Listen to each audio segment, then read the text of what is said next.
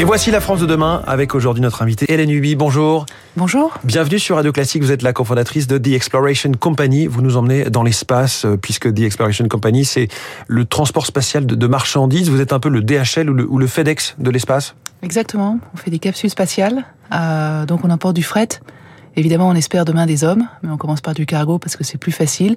On emporte donc la nourriture pour les astronautes, des pièces de rechange pour la station spatiale, aussi des expériences. On emporte tout ça dans les stations spatiales, il y en a de plus en plus, et puis après on redescend sur Terre, les expériences qui ont été faites, et on détruit dans l'atmosphère les déchets de ces stations. Vous dites on emporte, où en est-on du développement euh, de cette capsule Nix euh, Votre entreprise, elle a été créée il y a à peine deux ans. Entreprise, effectivement, quelques chiffres. Donc, nous avons deux ans d'existence. En deux ans, nous sommes passés de quatre euh, employés à plus d'une centaine aujourd'hui. le siège est en Allemagne, la filiale est en France. Donc, nous sommes une entreprise européenne.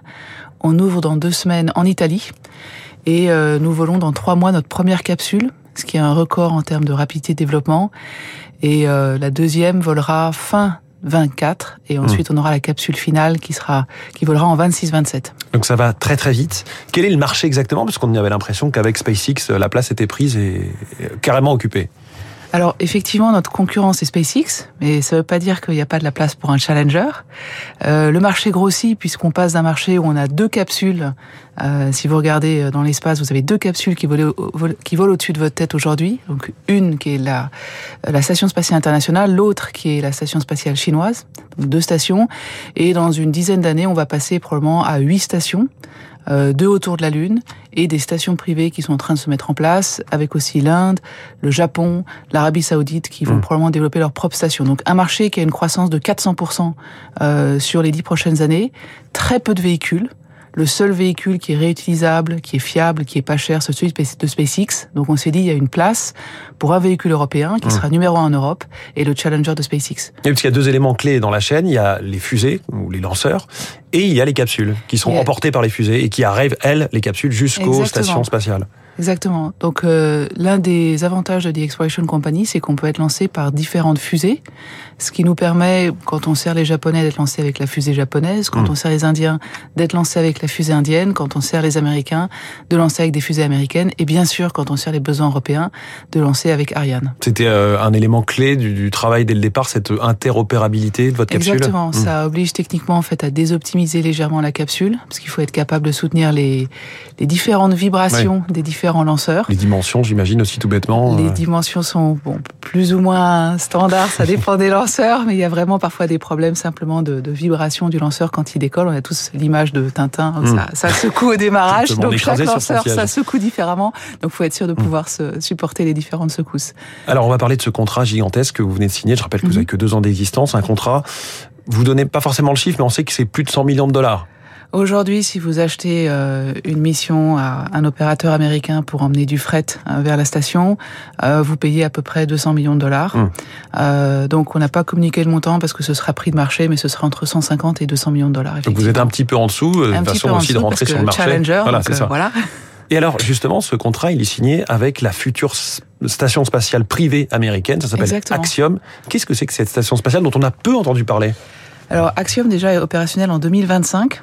Donc, euh, faut bien imaginer, c'est pas de la science-fiction. 2025, euh, c'est demain. Euh, les structures d'Axiom sont terminées d'être produites aujourd'hui.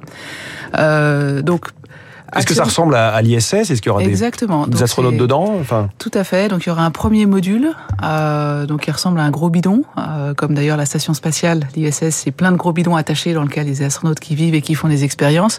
Donc le démarrage d'Axiom, c'est simplement un gros bidon supplémentaire qui va être attaché à l'ISS. Et puis après, on va rajouter euh, de plus en plus de bidons et euh, à la fin de la décennie, Axiom va quitter l'ISS et prendre son autonomie. Et ça, c'est le reflet euh, d'une tendance beaucoup plus générale. Les États-Unis, maintenant, depuis la fin 2021, euh, ont décidé de sortir de la station spatiale internationale. Il y a des raisons évidemment géopolitiques. La guerre en Ukraine n'a pas amélioré les choses. Il y a des raisons économiques. La station spatiale coûte cher. Et euh, l'autre raison économique, c'est qu'il y a un marché privé qui se développe autour de ces stations. Euh, donc et quand tu dis marché privé, c'est euh, pour des entreprises ou c'est pour du tourisme spatial? Les deux. Alors, il y a des besoins, par exemple, de euh, calculation en orbite, de computing in orbit. Hmm. On veut traiter sa donnée en orbite directement. Si, par exemple, il y a un feu de forêt sur Terre, on veut immédiatement aussi, il y a des manœuvres militaires sur Terre, on veut immédiatement avoir cette information. Et euh, ce qui se passe aujourd'hui, c'est que l'information, elle est collectée par les satellites. Et puis, il faut attendre que euh, le satellite soit au-dessus d'une station sol pour qu'il renvoie euh, ces données. Ouais. Si on peut calculer dans l'espace, comment dire, traiter la donnée dans l'espace, on peut avoir une alerte immédiate euh, sur ce qui se passe parce qu'on renvoie immédiatement l'information. Il n'y a pas besoin d'envoyer les données et après de les traiter au sol. Bref, donc il y a des besoins de calcul dans l'espace, donc de stockage de capacité de calcul. Il y a euh, des expériences qui peuvent être faites pour les besoins de la Terre. Cellules souches, impression d'organes dans l'espace, ça se fait mieux dans des milieux de microgravité que sur Terre. Et puis, effectivement, le démarrage du tourisme spatial. On est un peu euh, comme au début de l'aviation aujourd'hui, c'est plutôt les gens très riches ou des gens dont les billets sont payés par les entreprises ou par les États qui sont concernés. Oui. Euh, mais c'est une tendance qui va progresser euh, de plus en plus. Alors vous, vous êtes vraiment l'exemple du spatial européen qui fonctionne, euh, Mhm. spatial privé. Euh, vous êtes le SpaceX européen. Comment vous regardez les déboires du côté d'Ariane 6 qui est toujours pas, qui a toujours pas volé, de Vega C qui a des soucis aussi de, de son côté? Un problème de, de volonté politique, de budget? Je pense qu'on est sur aujourd'hui, on comment dire, on on est dans un moment où on, on apprend à faire du spatial différemment en Europe. Euh, on n'est pas les seuls à être euh, des entreprises spatiales privées financées par les investisseurs privés. Euh, L'avantage qu'on a, c'est que une grosse partie de notre de l'argent qui sert à développer nos capsules vient justement de ces investisseurs privés. Mmh. Donc on a une liberté totale sur euh, où est-ce qu'on place notre chaîne de valeur. On peut optimiser euh, notre organisation industrielle. Des entreprises comme Vega, comme Ariane, euh, l'argent qu'elles reçoivent pour développer leurs véhicules vient de la puissance publique, ce qui est un avantage parce que c'est moins risqué. La contrepartie, c'est qu'il y a des contraintes en termes de retour géographique qui font qu'elles ne peuvent pas toujours choisir euh, leur- Oui. les meilleurs fournisseurs. Elles sont obligées de choisir pour des raisons politiques. Donc ça explique une partie des retards. Après, c'est pas forcément mon rôle d'expliquer sur euh, les retards d'Ariane, etc.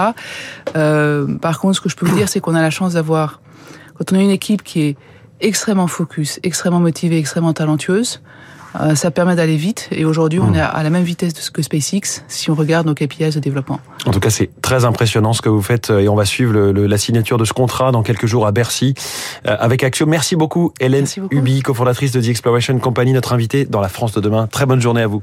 Radio Classique 6h21.